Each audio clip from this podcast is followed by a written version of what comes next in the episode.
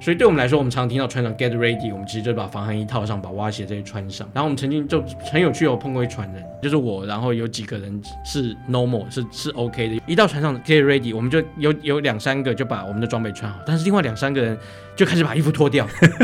船上工作人员回头说：“你们要干嘛？你们要干嘛？”结果后来才知道他们是某种的天体信仰者。欢迎光临。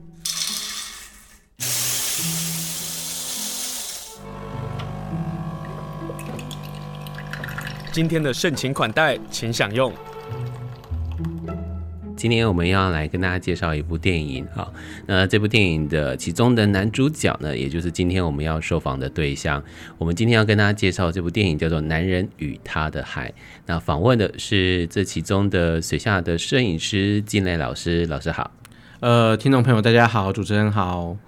我先请教一下，你看完那部电影的第一次看完的时候，那个感受是什么？呃，好，我第一次看的时间可能跟大家不太一样，就是我或者说，其实我第一次看完，大概我印象中应该是二零一九年的六月吧。二零一九年初剪版你已经看到了？对对，这对，但是这就是另外一个有趣的地方，就是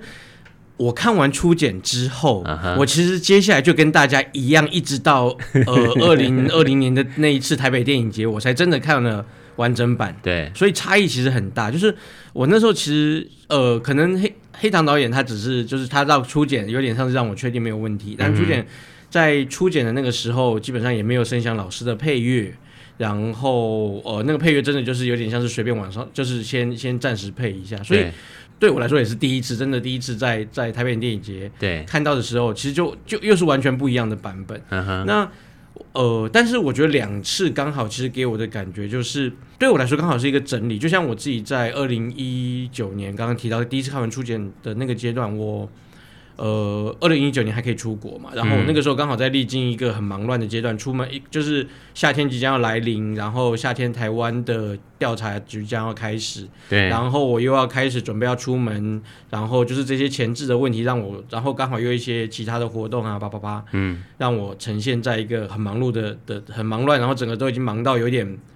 呃不知道为什么而忙，或者是那种那种很很焦躁的的的状态，然后。所以我还很记得的那天，我是一天在参加一个有点像是，呃，很像是潜水节还是什么什么的活动的的下午抽空去，它是一个两天的活动。嗯哼，然后就到到导演的家里面去看，反而看完之后让我整个就是有点像是静下来，因为当然我是当事者，所以我不知道可能的，就是对我来说，他反而重新让我刷一遍，说我从开始想要做这个事情，就是你又重新找回。呃，一路的目，对对对，虽然虽然你一直都知道了，但是但是你当你自己有点像是被提醒的方式，在看了一遍之后，其实又让我从那个忙乱忙乱当中抽离出来说，去去想到说，对我到底为什么要做这些事情？对，然后为什么要让自己就是那个忙乱是为什么？所以你就会重新再厘清一些，到底哪一些东西是。需要的哪些东西是那个忙乱当中，可能你你你可以其实真的不一定必要去、嗯、去处理这些事情，嗯，对对对，所以对我来说那时候是一个，或者说几每一次看几乎都是一个 refresh 哦。所以在影片当中，男人与他的海，你也在疑问说还要不要继续做下去？这个是你一直碰到的问题。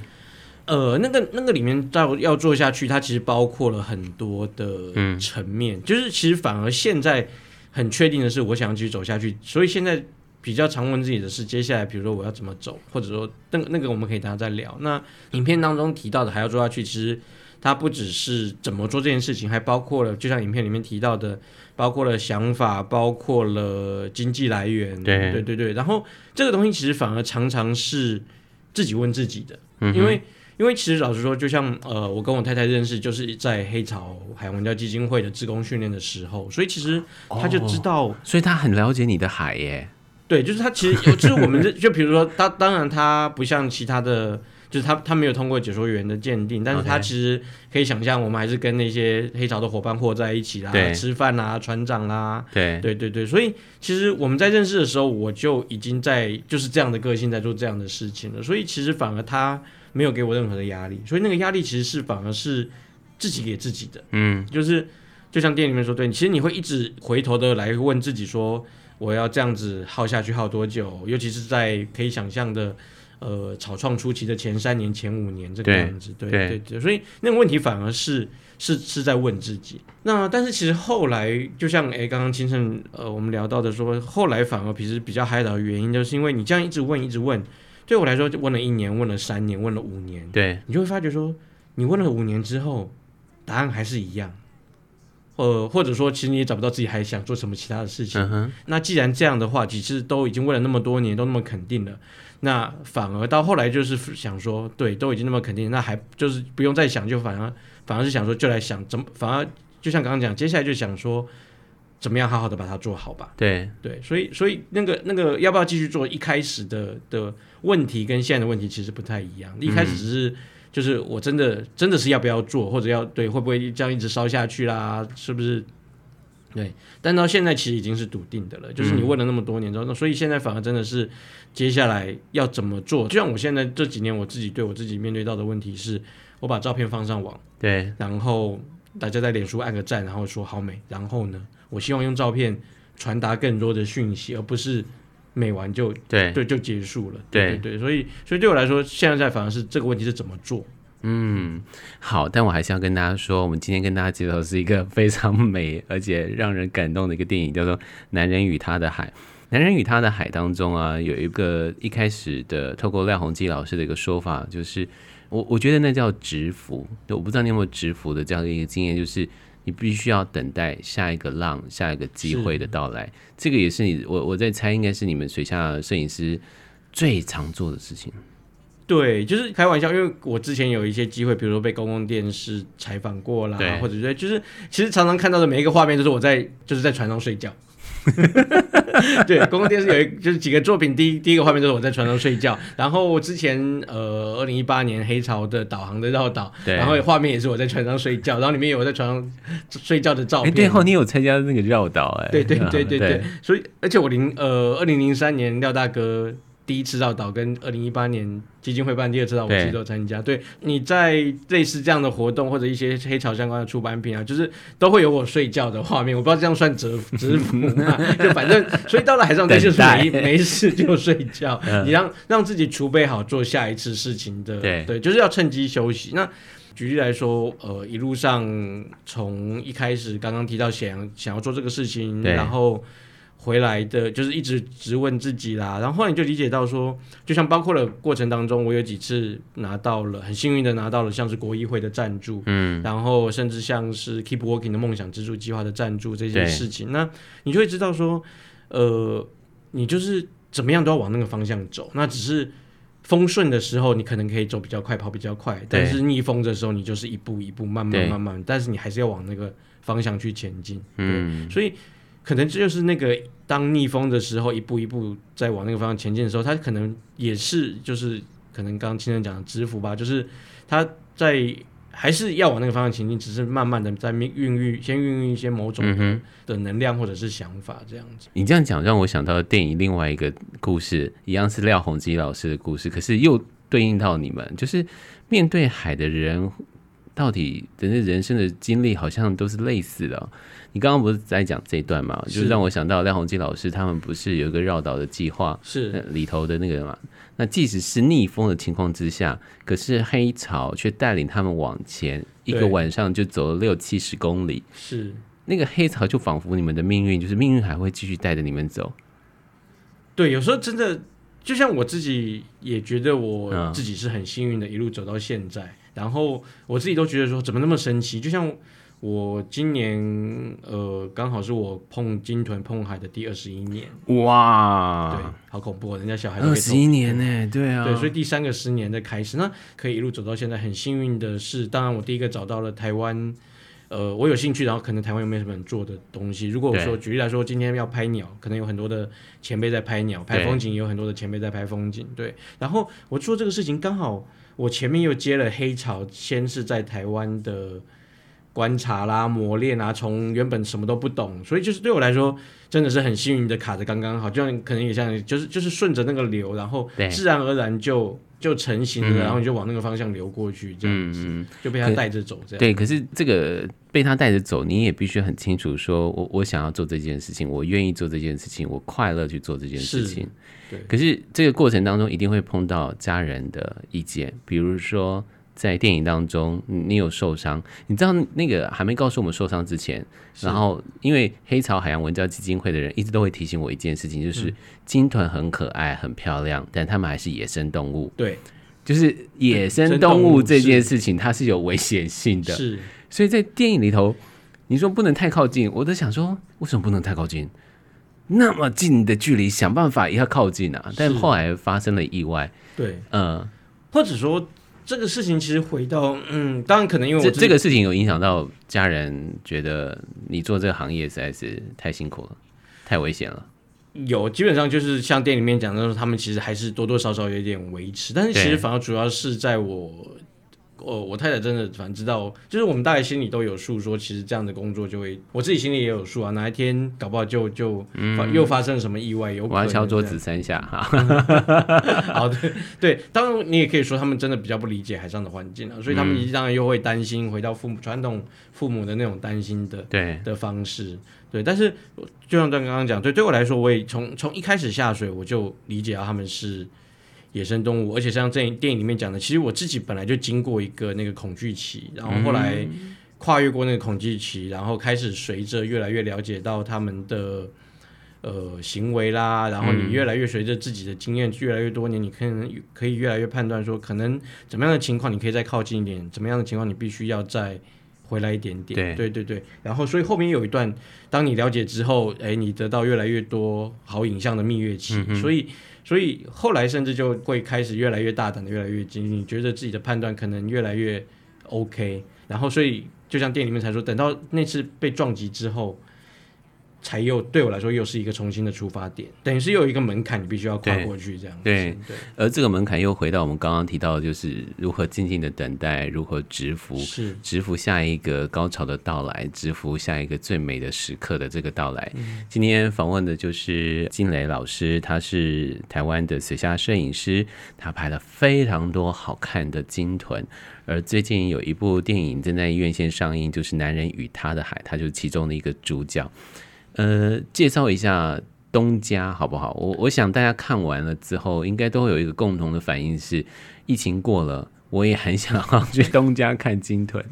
哦，我我超想！你想想看，各位听众可以想想看我，欸、对、哦，对我看了几次，然后每一次就是就是你真的看不腻，尤其那个画面一开头，对，然后那个岛屿的样子，那个鲸豚，因为对我来说，呃，我会到东家去，真的。就是或者说，像常常去分享的时候，朋友都会问说：“哎，所以你最喜欢大翅鲸吗？”嗯，其实我会开始到东家，其实只是因为我在那个时间点，我想要下水去看人家怎么拍水下鲸豚。嗯，所以其实那时候到东家，只是因为有人在，就是那个地方是适合做这个事情的。如果今天是换一个地方，那个地方换一个鲸豚种类，其实搞不好就就就因缘际会就变成另外一个地方。所以当初其实是因为选择那个地方，那。东家其实它本身是在一个，我我们都开玩笑讲，它叫远的要命王国，因为它真的是个王国，它是 The Kingdom of Tonga。对对对对对，我有我有我有特别看那个，对对对对，它的机场那个介绍，它的正式名称是 The Kingdom of Tonga，所以它是有国王的，然后它是也有、哦、有王子的，所以就是我常开玩笑跟朋友讲，如果你想要嫁给王储，我可以介绍给你，因为 因为我在东家住的民宿，他认识很多的王储跟贵族这样子。真的吗？真的吗？对对对，但是。好，但是东家的审美观哦，嗯，他们或者说整个南太平洋都是都是越大只越漂亮。但是等一下等，你说越大只越漂亮，我有一点意见。还是说，因为导演黑糖导演的欺骗我们观众，因为有一个镜头呢，是你坐在码头。哦，有我知道，我也有在特别看那个镜头，然后你看很多走过来的女生都是都是很纤细的，对不对？所以你知道吗？他们在那边会不会觉得，他们当地人有时候会看说他们怎么那么可怜，家里都没有办法喂他们吃的很好的样子，真的假的？我所以，我每次去那边啊，我就会面，我就是我一到的第一天，就是因为我跟民宿、嗯、那个民宿老板已经，你想想看，这是一件很恐怖的事情哦，我。本来，呃，二零二零年我是我去的第十年，所以你可以想想看，嗯，你从第一年去，小孩三岁，他们的小孩三就是小孩三，然后到了第十年十三岁，我搞不好哪一天会参加他们小孩的婚礼，然后抱他们小孩的，是绝对有可能的、啊。对，这是绝对有可能的。对啊，对对对。然后所以你可以想想，我跟那个老板很熟，然后我每次去那个民宿，uh. 第一天去就是每一年的第一天就就会跟他拥抱什么，他就说你怎么还是那么瘦？我这次又今年又要再努力为你这样子的事情。我得要大家看完电影后想说，这个民宿老板在说谎，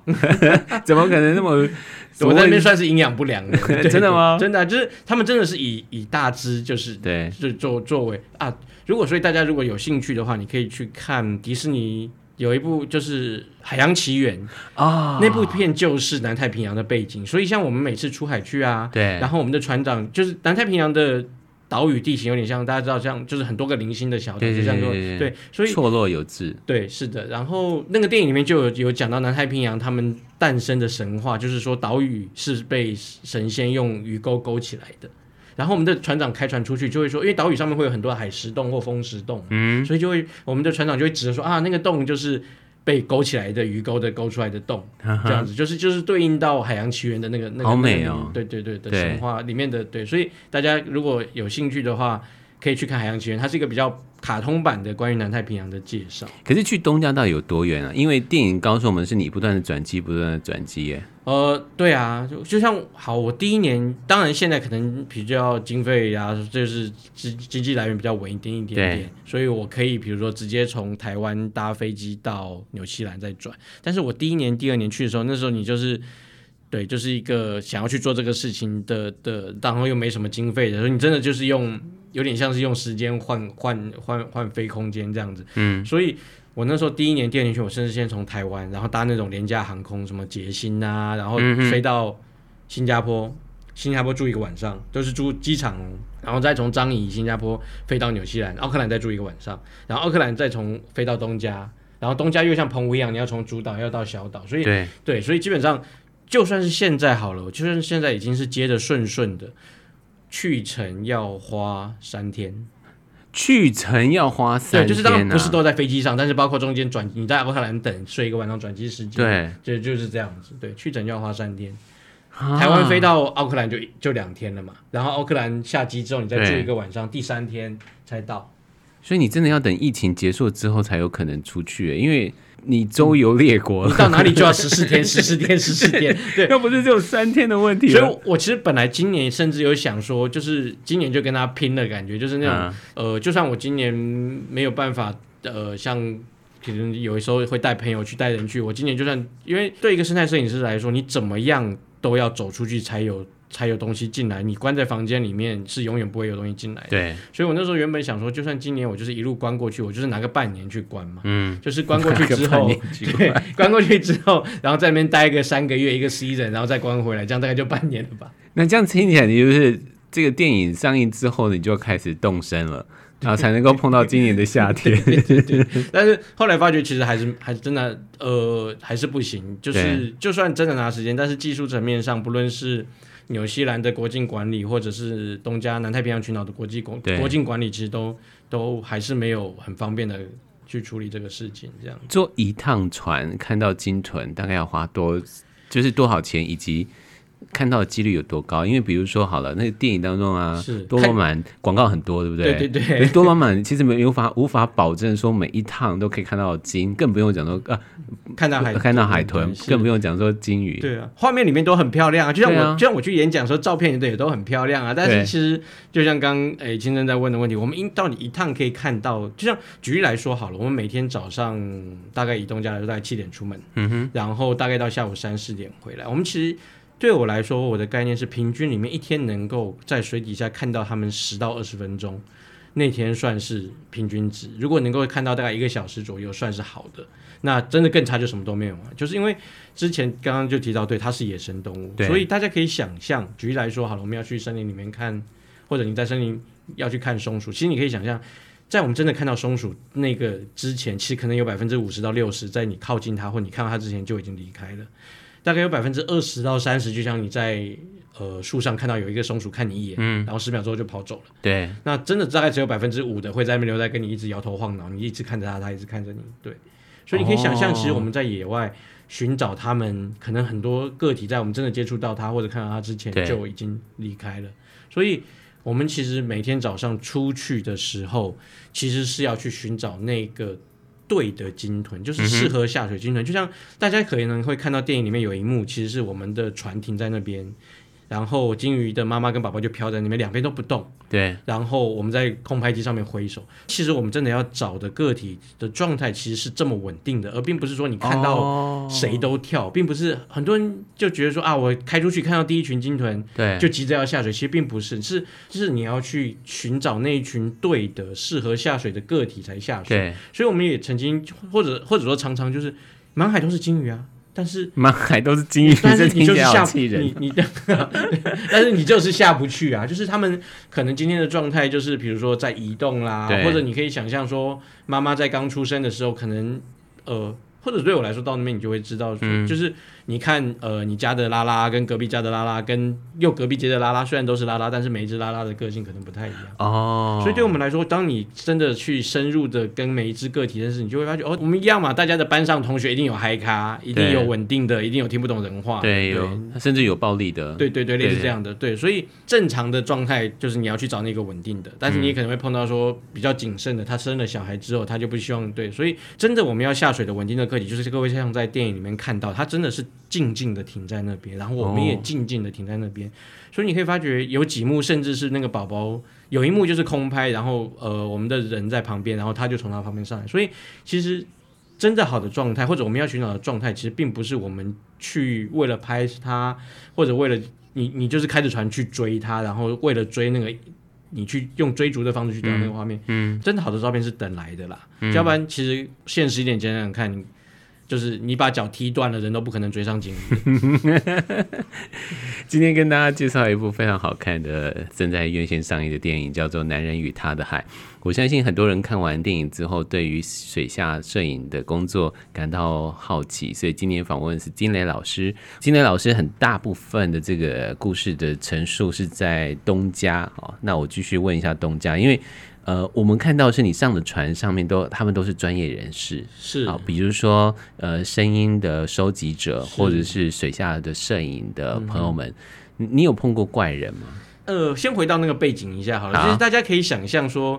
呃，就像电影里面讲的，在东家的 whale watching 这个产业，它本身就是一个让人家下水的。所以，就像举例来说，我们在花莲的赏金船，我们会碰到很专业的来专出海研究的，嗯，但是也会有一般就是大家，比如说就是来玩的啊。所以你会碰到，就像呃，在各位在电影里面看到的那艘船队，真的是集结了许多的。或者像电影里面说，会碰到你真的会碰到一些站在世界上顶端的一些工作者。对对对对对对对对对。呃，你可以想象，就像你在呃，举例来说，大家到小琉球浮潜的时候，你可能也会碰到说，哎，你就是没有什么潜水经验就来浮潜。所以在船上，我碰过很多很有趣的事情。举例来说好了，就像我们先讲一点温馨的，就是我曾经有一次，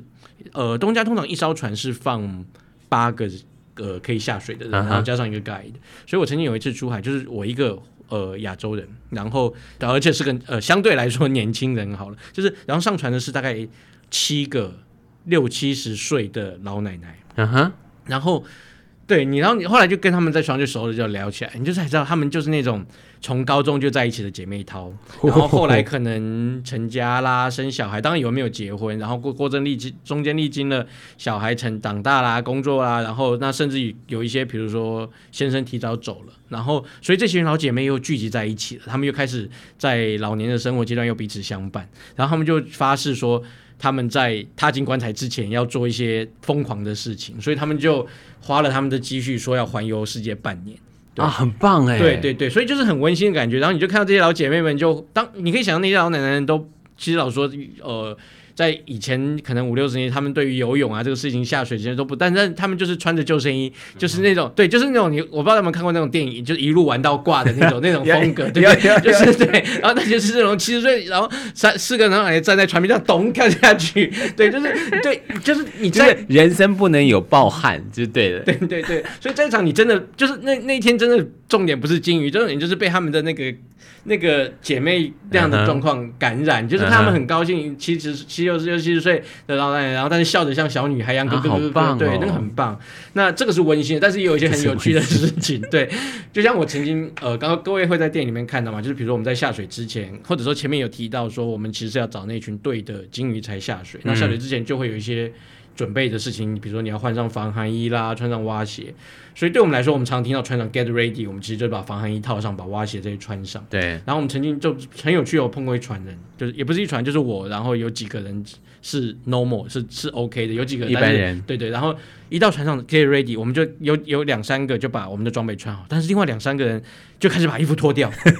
对。干嘛？然后全船就在想干嘛？我们船长也，我们的船长工作人员回头说，你们要干嘛？你们要干嘛？结果后来才知道他们是某种的天体信仰者。他们要用最自然的方式说，我们要用最 nature 的方式去跟大自然沟通，去跟自然做接触。那他们根本不知道大自然的状况，才会做这样的事情吧？就是你会那边，我觉得这个其实就是大家对于，比如说花莲的朋友，可能比较常出海，对鲸鲸豚这些事情，或者说，我觉得每一个人对于自己所认知的环境都有一定程度的向往跟想象嘛。对对，所以甚至有一些，比如说你甚至会碰到一些那种。呃，很极端的，你可以说他是动物爱好者，所以我甚至碰过跟另外一个更有趣的事情是，就像刚刚天体其实反而还算自然的，他们就是把自己脱光，但他们没有去、嗯、要去你说干扰别人也好，然后他们就是自己想要那样的方式。但是我曾经另外碰过更更有趣的事情是，我曾经一样也是到上船，然后你就看到一个，就一个一个女孩子，国外的女孩子，然后她就带了一个很大包的装备袋上船，那。装备袋对我们来说没什么稀奇，因为里面会放蛙鞋啊什么，就很大一包。对，对，然后也是船长说 get ready 之后，他就把那个打开，里面不是防寒衣哦，里面是一件漂亮的小晚礼服。那 对他要干嘛呢？他说我要去跟金鱼求婚，金鱼没有答应我，我不要回来。那他，我们就说他答应你，你也不会回来啊的意思嘛，对不对？就是他即使答应了，你就要永远生活在海洋国家里头，啊。对，他就是那种对，就是世界里头，啊，对对，就是那种美人鱼的公主的，就是那种，就是我想可能会大家可能生命中会遭遇到一些对于某种动物极端疯狂的朋友，对对，痴迷，对对对，就是。比如说，就像很多就日本人，比如说你会跟初音未来结婚之类的，对对对对对对对，就是那样的概念，就是所以他们也是对，就是那个那个女孩子，也就是说，她就说我就要去跟金鱼求婚，对，金鱼没有答应我不要回来，所以你知道吗？后来她在那边。就被所有的船家禁止下水，所有人都去，就是大家马，因为船家必须负担他的安全的问题啊，所以他那天一点水都没有沾到，船家根本不让他下水，而且一回到岸上，就当天行程就回到岸上之后，那个船家就用 radio 通告所有人，把这个家伙的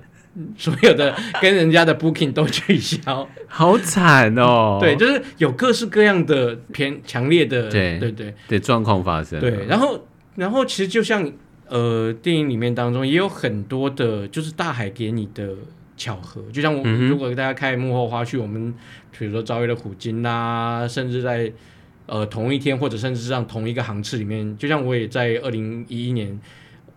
有点就像我们船长的，我们船长讲，就是当那天的流，就是潮流对了或海流对的东西被带进来的时候，就很多东西都会就是在顺着那股海流上被带进来。对，所以像我们在我自己在二零一一年出海去录制虎鲸的水下声音的时候，我们也是先看到抹香鲸，然后我们把抹香鲸放弃了，然后去找虎鲸。对，嗯、所以所以在海上也有很多这样的。你居然放弃了抹香鲸去找虎鲸？你知道我出海有多的。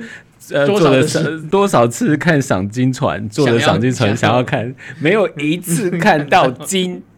都是海豚。对，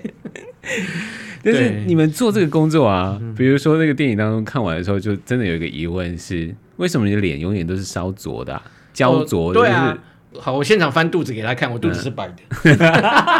对，所以就是真的，就是你一直在被太阳晒的状况之下，然后其实他已经，甚至他就就变成一种工作的状态，或者是另外一种可以辨认的印记。对对对，我为什么会谈到这，就是因为我们昨天跟青春你去看电影，拍完一张照之后，然后我就在下面留言，为什么我看起来一副就是烤焦的样子？就整个 整个都里面就是我最黑、欸，整场哦，整部都是烤焦的样子哦。对啊，而且这两年。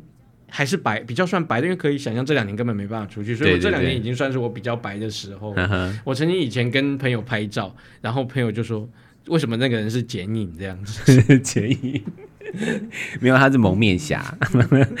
你自己觉得作为一个水下摄影师，他必须具备什么样的一个条件吗？因为我也有发现有不少的年轻的爱好者也也想要从事你的工作。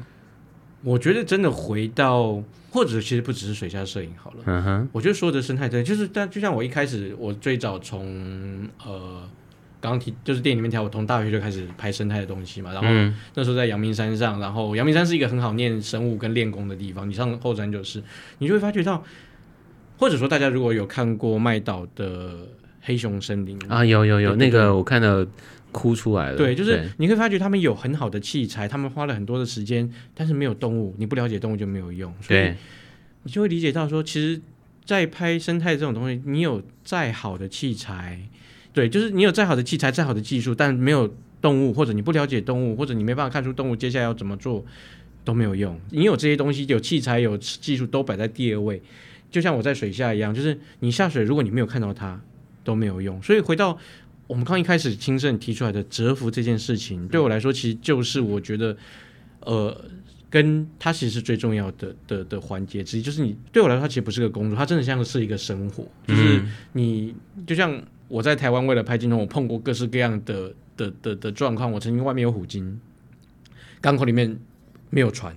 那你把脚跳断，把头撞破，就都没有用啊，就是没有船嘛，你要怎样？跳跳下海，游过去。对，所以就是或者我又回到我们刚刚说，就顺着潮流，当潮流对的时候，你就会自然而然的，就是该是你的就是你的啦。那潮流不对，就是没有船，就是你怎么样都没有用。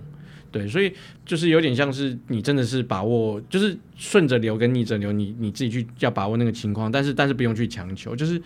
呃积极，但是不要照进。对，积极不要照进。对，就是你对我来说，哇，这是陆地上的生活哲学跟海面上的生活哲学是不一样的耶。在陆地上，每个人都觉得我就要照进，我就要照进，就要快一点，我就要快点完成某一些事情，对不对？对。但是当你到了环境当中，你会发现，其实就像刚刚讲，你你你快也没有用，或者所以就像其实刚刚分享，其实你会发，就是你聊到说，哎，跟海接触一段时时间之后的人，可能大概那个样子都、嗯、都很类似，因为就是大家都可能都。体验过这样的感受，就是你你就算想要做什么，但是当环境不对的时候，当海浪不对，然后怎么样都没有用。那那所以反而真的就是慢慢的等待，让自己蛰伏稳定下来。但是就回到刚刚蛰伏的那些，但是当需要萌芽的时候，如果你的能量自己还没有聚集好，那就是你自己准备还可能还不够。嗯，对。或者片段里面有讲到，就是当我到了海上。那我已经待到这边，接下来就交给大海。但是当机会出现的时候，如果说因为某一些人为的密室啦，那自己发生错误，那反而可能你就是自己要重新思考，说你是不是有什么东西需要更去加强，或者更去、更去、更去努力的。嗯，今天跟大家介绍就是一部非常励志的电影哦。如果你觉得，我觉得这个励志电影看完了之后都觉得，哎呦，里头有好多人生的那个励志的话在里头。但是有一件事情我要问，因为这也是廖鸿基老师说的，他是说讨海的人都会做噩梦，跟海有关的人都会做噩梦。你会有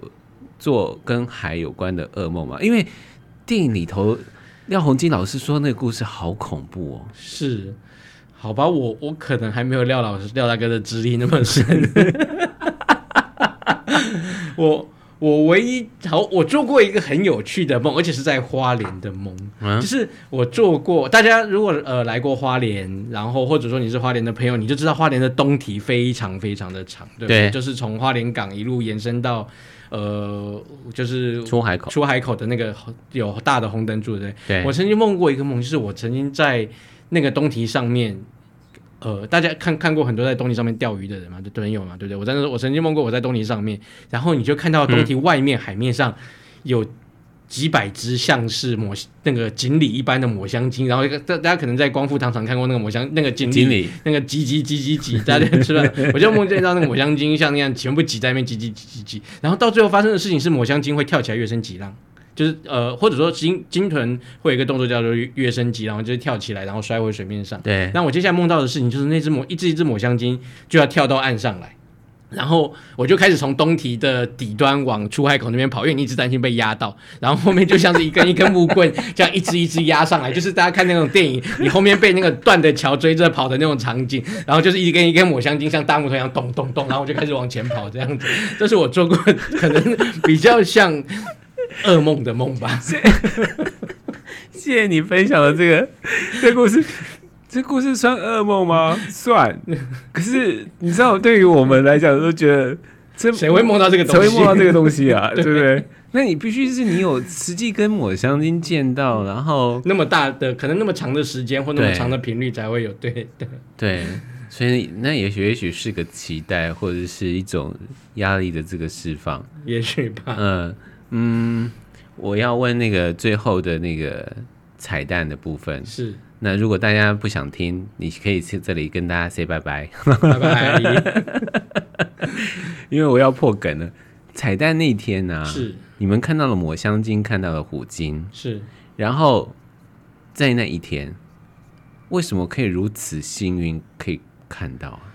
好，应该是说，我们那天完整的原本的计划是我们早上看到了花小，所以那个片段其实某种程度是哦，对啊，因为。对，影片里面就是写写早上下午，所以它是接它是接起来的没有错。就是那天早上我们看到了花小香，对，就是一只抹香鲸，对。然后，所以我们其实原本下午只是想说要再出海持续去拍花小香。然后，因为刚刚就像影片里面提到，我一直有想要持续在台湾做水下的拍摄，嗯、所以那个时候就想说，如果出去看鲸豚的，就是它的状况 OK，适合下水，呃，就可能会下水来尝试看看。对，所以我们那天下午本来只是想要继续出去。拍摄他的，嗯，那但是到了后来，到了海上之后，反而没有找到他，那反而是虎鲸出现了，嗯，对，所以就像回到呃刚刚讲的船长说的，其实就是流当呃对对讨海人来说，海流或者潮流这件事情，它其实往往会影响一整个海面的状况，嗯，或者是流对了，就会把不论是呃讨海人可能要捕捕捞的目标的鱼群啦，或者是鲸豚，或者是。呃，当然不同的流况会不一样，带进来不一样的东西，但是流对了就会把东西带进来。对，嗯、所以那天可能或者说之前前之前刚刚提到前面我们也碰过，就是所以其实对对淘海就是那一天可能真的就是流的状况，嗯，就是会把漂流在比较外面的一些呃比较外围活动的的物整个整个整个整个整个推进来，然后你就所以才会同时的又碰到。刚刚提到的抹香鲸也好啦，后来甚至连虎鲸都出现，对。对对，而且那个虎鲸还不是只是一尾。好，然后就它是一个家族，因为通常古今出现都是一个家族，就真的是一个很大很大的彩蛋呢。所以欢迎大家去看这部电影，叫做《男人与他的海》。看完了之后要去做一件事情，要去赏金，好搭赏金船啊！特别是比如说黑潮海洋文教基金会，他们有非常重要的海洋的教育哦。我们不要只有海鲜文化，我们必须要有海洋的文化。今天非常谢谢金磊接受我们的访问，他刚刚说的那句话我非常非常喜欢，就是留对了。就有好的东西就会进来了。我们也跟大家介绍有一个好的电影，也希望你能够感受这个电影要跟你说的故事。非常谢谢金磊，谢谢老师，谢谢先生。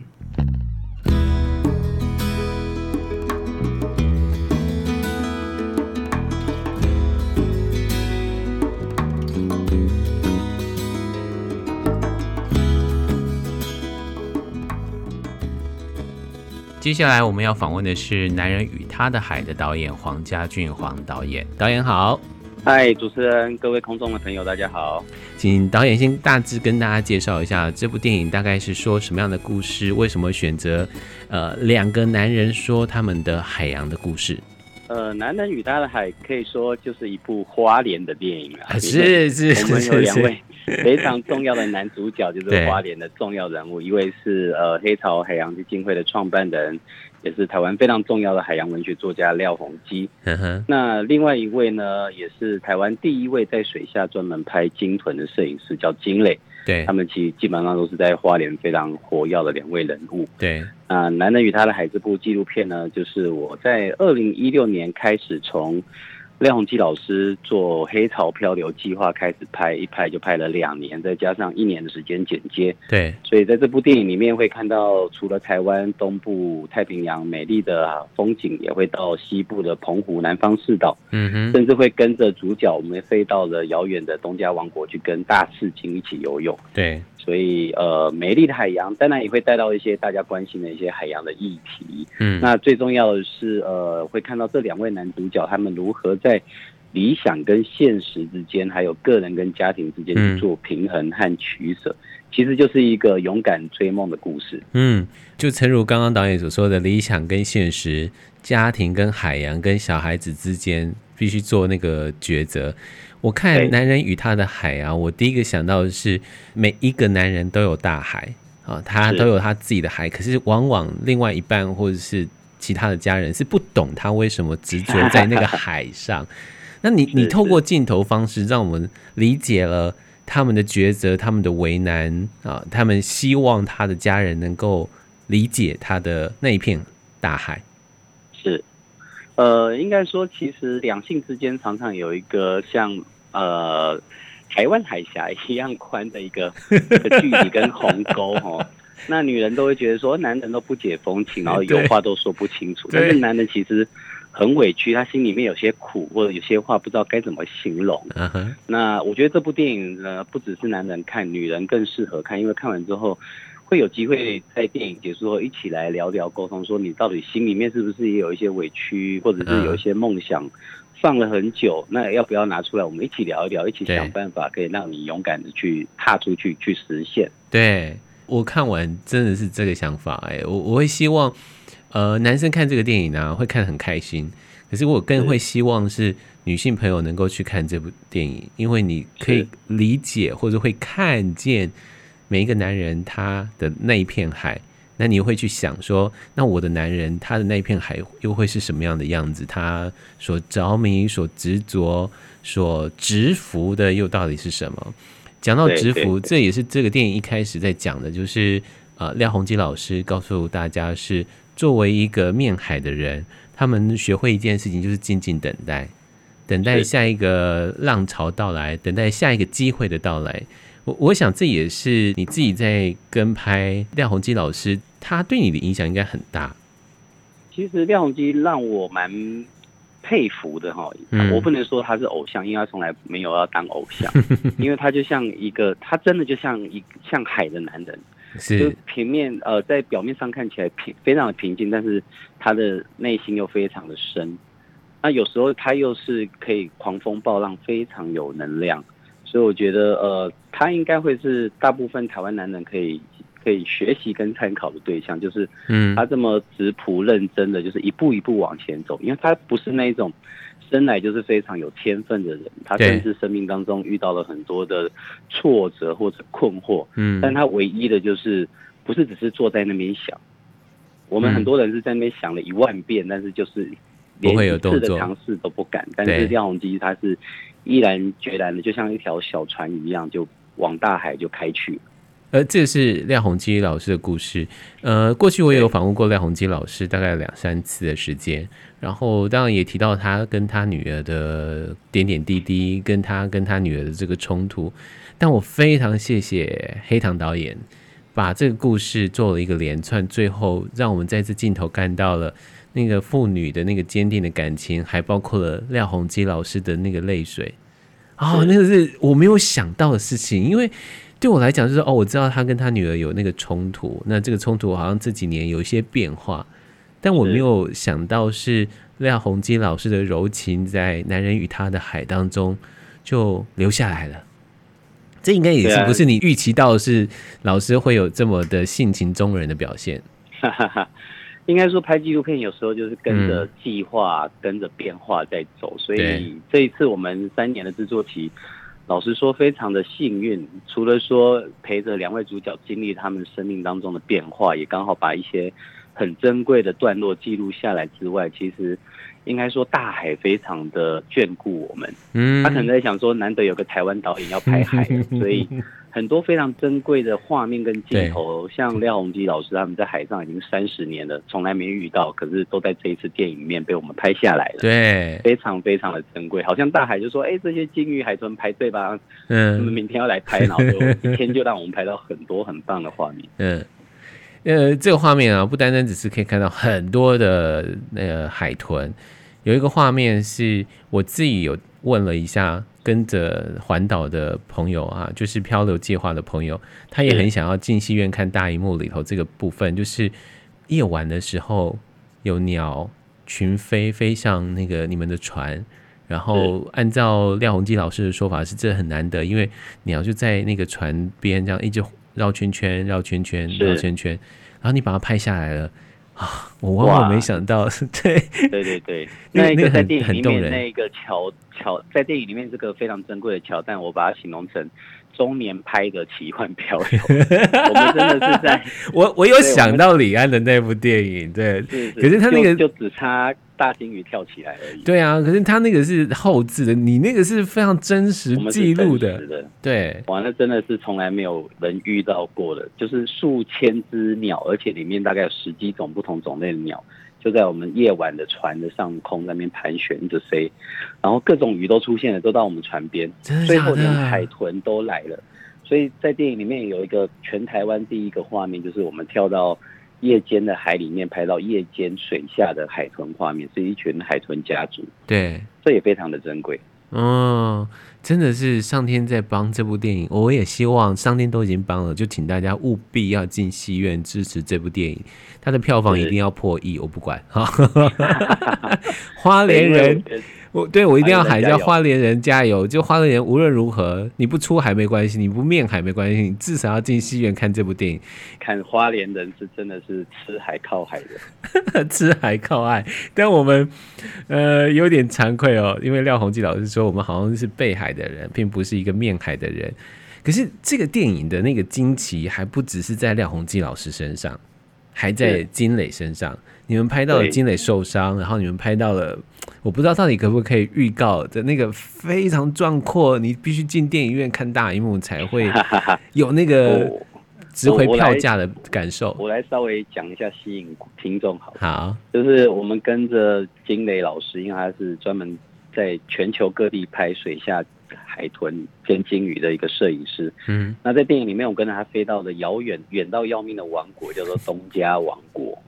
那那个地方呢，就是专门大赤鲸在那边生小孩，把它养大的。我叫大赤鲸的月子中心，所以跳到水里面去，会有很多那种妈妈带小金鱼在你旁边游泳。对，但是这都不稀奇，因为金磊已经去了七八年了。但是这一次跟着我们去拍摄，我们拍到的，哎海里面同时有十八只大赤鲸，不是十只哦，是十八只哦。十八次，对，它每一只都比大概跟连接车一样大，还比它还壮，就在海上 飙车。Uh-huh. 所以呢，我们就是摄影师跟我就带着摄影机跳到海里面，它就从我们上下左右穿梭过去。哇，导演，那是你一辈子的最美的回忆耶！我期待还会有更美的。这部电影。在这部电影里面，大家也有机会很安全的坐在电影院里面去感受这个震撼的画面。哦，那真的非常震撼，而且导演在整个剪辑上非常故意哦，就是呃完全没有让我们预期到未来会有更美、更美、更美、更美、更美，然后到甚至于到了彩蛋的部分会让人家更惊奇，是为什么这部电影可以如此的幸运，都可以拍到你们想要拍的东西。对啊，其实呃，我还是要提醒观众哦，你要看这部电影一定要准时去，因为从第一颗画面镜头 就非常的重要，跟非常的精彩，错过会非常可惜，而且一定要看到最后。嗯，而且前面呢还会有金鱼，因为它喷水的关系会有彩虹，然后仿佛台湾的海岛上面有一个彩虹的样子，哦，那个景致也非常非常的漂亮。对，因为大家会对纪录片的印象好像是啊，那种拍起来画质不会很好，好像讲的都是很严肃的东西。嗯、但保证这部纪录片会打打破大家的观感，因为你会发现它比剧情片还要好看，好看多了。因为它不单单只是谈海哈，它也谈了廖鸿基老师跟金雷老师两个人的生命的故事，两个在生活上所碰到的这个问题。讲到那个拍的好这件事啊。你们整个摄影团队到底花多少人？因为我数了一下，摄影助理也将近十个人呢。呃，老实说，我们人非常少，大部分就是我跟摄影师，就是负责海陆空，全部就只有个摄影师张浩然，他非常的厉害。然后顶多他就是带一个助理，我们就三个人。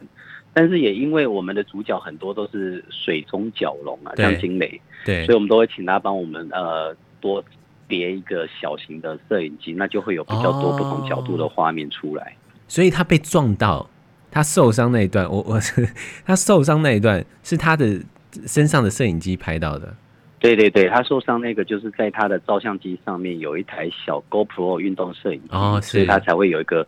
主观的镜头，那个画面也蛮震撼，因为好像你自己被鲸鱼打到。对，尤其是大荧幕的时候，不断在靠近你。对对对对对，那时候我们在看这个，我自己的感受是，你再靠近一点嘛，你再靠近一点嘛，因为。我们会忘了他们是野生动物啊，我们就觉得说，哎，你要靠近，因为对我们我们来讲，要看到鲸啊，要看到抹香鲸，要看到呃大翅鲸，实在太难的一件事情。那难得有这么大的一幕可以看到这些鲸的时候，那个第一个反应就是，你可以再靠近一点嘛。但后来就发生这个意外啊，这也是这个电影里头去看到了，呃，当每一个人的人生并不是顺遂的，他一定会碰到受伤这个时候。他受伤，又遇到一些打击，这样对。那遇到打击之后，他如何能够再次找回他自己对这件事情的热情？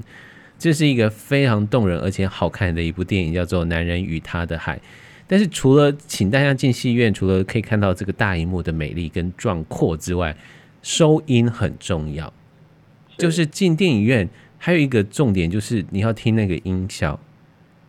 哇，我们仿佛就在海里头哎、欸。这个收音会不会是你导演们在做后置的时候最头痛的事情呢？啊？呃，其实还好，因为我们这一次去拍摄也拍到收到了很多很棒的声音，例如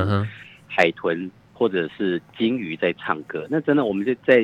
海水里面，鲸鱼就是在那一直唱，唱不完，那个声音真的是太丰富、太美妙。对。那当然，还有更重要的是，我们这一次的配乐是请林声祥老师来做的配乐，是，甚至还有一首跟海洋有关的主题曲。对，那台湾其实，在海洋各方面都是非常缺乏内容跟人才的，所以这次我也跟林声祥老师，我们试着去做出台湾独一无二的海洋音乐。所以，呃，大家在电影里面听到这音乐就非常的舒服。你跟林声祥老师在讨论这电影的音乐的时候，怎么讨论啊？因为呃，盛祥老师他基本上是一个陆地人，对，而且住在美浓的山上，对，对他不是一个面海的人哦。可是大家看这个电影的时候，我们对那个电影的音乐的那个印象是非常非常深刻的。那很多人都会非常喜欢他的电影音乐，因为他并不干扰，可是他可以慢慢慢慢慢慢加成我们对于这个故事的海洋的这个感动。因为电影要上映，所以当然我就找同样配乐也是要找大师级 人物来帮忙。那那时候找声响，声响当然也蛮担心，因为他说：“哎、嗯，黑上导演，我住在山上，我不会游泳，而且我也怕海，怎么办？” 然后我就说：“太好了，这样子就有无限，对对，这样从头开始，我们就有无限的可能。而且我老实说，我也想要多影响一个人爱上海，亲近大海。Uh-huh. 所以我们就开始做了很多的功课跟研究。”那一开始其实发现台湾真的没有太多海洋音乐元素，嗯，就连达悟族住在兰屿的，或者是呃花东那种海边的阿美族，他们也没有跟海洋有关的音乐。哦，可是我们放眼国际，像比如说我们讲到冲绳的 Okinawa 啊，你就会想起三味弦。对，那你到巴厘岛机场就会有那种乐师在那边演奏很巴厘岛风的音乐。对，那更不用说，比如说夏威夷啊、大溪地。这些海岛都有属于他们的海洋音乐，因为这音乐都是音音韵海洋文化的生活产生的。嗯、可是台湾过去真的我们都是一直恐惧海洋，背对海洋，所以连海洋也没有音乐。有的话，大概就是一些哦日本的演歌改编成一些台语歌曲，什么行船人啊，或者惜别的海岸，讲的通常都是悲苦的歌。对对，就是海要把我们给、嗯。分离的、拆散的这样，对对，对。所以这一次电影，老实说，我们的企图蛮大，就是希望可以做出第一张真正的台湾海洋音乐。嗯嗯，所以请大家进戏院去听一听林声祥老师如何跟黄导演能够做非常好的一个合作，让《男人与他的海》不只是在画面上好看，在故事上动人，连音乐都非常的震慑人心哦。所以请大家务必。呃，趁这几天连续假期的时候，赶紧去看，因为第一档的电影啊，票房好不好，它会影响到这个电影会不会继续放映，所以这个这几天是重要的关键期，然后就请大家拿出你对政治的热情，是 是，去支持这帮我们冲一波，冲一波，对啊，一定要冲一波。所以我们今天跟大家介绍，也请黑糖导演黄导演跟我们来介绍《男人与与他的海》。但我要问导演一件事情，因为。我也访了金磊，然后我也问了同一个问题，就是因为廖鸿基老师说，讨海的人都会做噩梦，关于海的噩梦。你自己有在潜水，然后也跟拍了，也做了一部关于大海的电影了。你有关于海的梦吗？或者是海的噩梦，或者是好的梦？这个问题真好。我昨天才做了一个跟海洋有关的噩梦，可能因为电影今天四月一号要上，你压力来了。对我，我我梦到我跑去电影院要赶映后，然后一进去电影院居然空无一人，这对我来讲真是一个大噩梦。嗯。这个这个噩梦应该都是相反的啦，我们会希望梦是相反的，希望让大家能够进到戏院，然后来看一看，因为绝对会是打破大家对纪录片的这个想法。虽然导演之前有拍了几部的纪录片，也非常非常的令人感动，比如说《一首摇滚上月球》，然后《飞行少年》，但是讲到从这两部电影，然后再回到这个男人与他的海洋，你从一群人的故事回到两个。简单的线去说故事，它会不会更省力一点？不会，其实其实这是一个去无存菁的过程，嗯、因为你要讲的主角越少，其实你的东西就是要越深，也要越宽。对，那我觉得这也是因为随着我自己年纪的增长，所以生命当中越来越能够舍跟得了。嗯，那你也更清楚知道，呃，你在乎或者你需要，或者说。你知道你生命当中最脆弱，或者是有个空洞的点在哪里？那因为纪录片对我来讲，每部片都是我去探索自己生命的一个过程。嗯，所以到了《男人与他的海》，刚好我也步入中年了。那我觉得在这样的一个阶段里面，仿佛这两个男主角廖鸿基跟金磊，就是我在寻找下个阶段的一个答案，就是我的生命接下来我要成为一个什么样的男人？嗯，我要成为一个什么样的父亲？甚至成为一个什么样的丈夫？对，那这个是我去追求这个答案的过程啊。嗯，所以我常我我会讲说，其实那时候在拍这部片，经历好像就是五年后的我，那廖大哥就是二十年后的我。嗯，那我相信每个人，不管是男人或女人，在电影里面看到这样的故事，也会同时去映照自己说：哦，我看到他们是这么活着的，那我呢？嗯，我走出电影院之后，我可以怎么样子做？我可以有什么不一样？嗯。今天访问就是黄家骏导演，他最近导了一部电影啊，好不容易在疫情的这个过程当中啊，浮出海面上，让大家能够进到电影院看这部纪录片。纪录片的名称叫做《男人与他的海》，也许就像这个电影当中，它有海洋，它有海流，它有黑潮、洋流。那如何带着我们在这个命运的路途中找到我们自己的那一片海？更重要的事情是在这个小小的船上，或者是漂流的木筏上，我们如何看到我们自己的家人这个关系啊？也许就像是导演刚刚说的，呃，重新审视自己未来的五年，或是未来的二十年。会是什么样的一个路？今天非常谢谢导演接受我们的访问，跟大家介绍《男人与他的海》谢谢。谢谢导演，请大家务必进戏院，赶紧支持。谢谢导演，谢谢，拜拜，拜拜。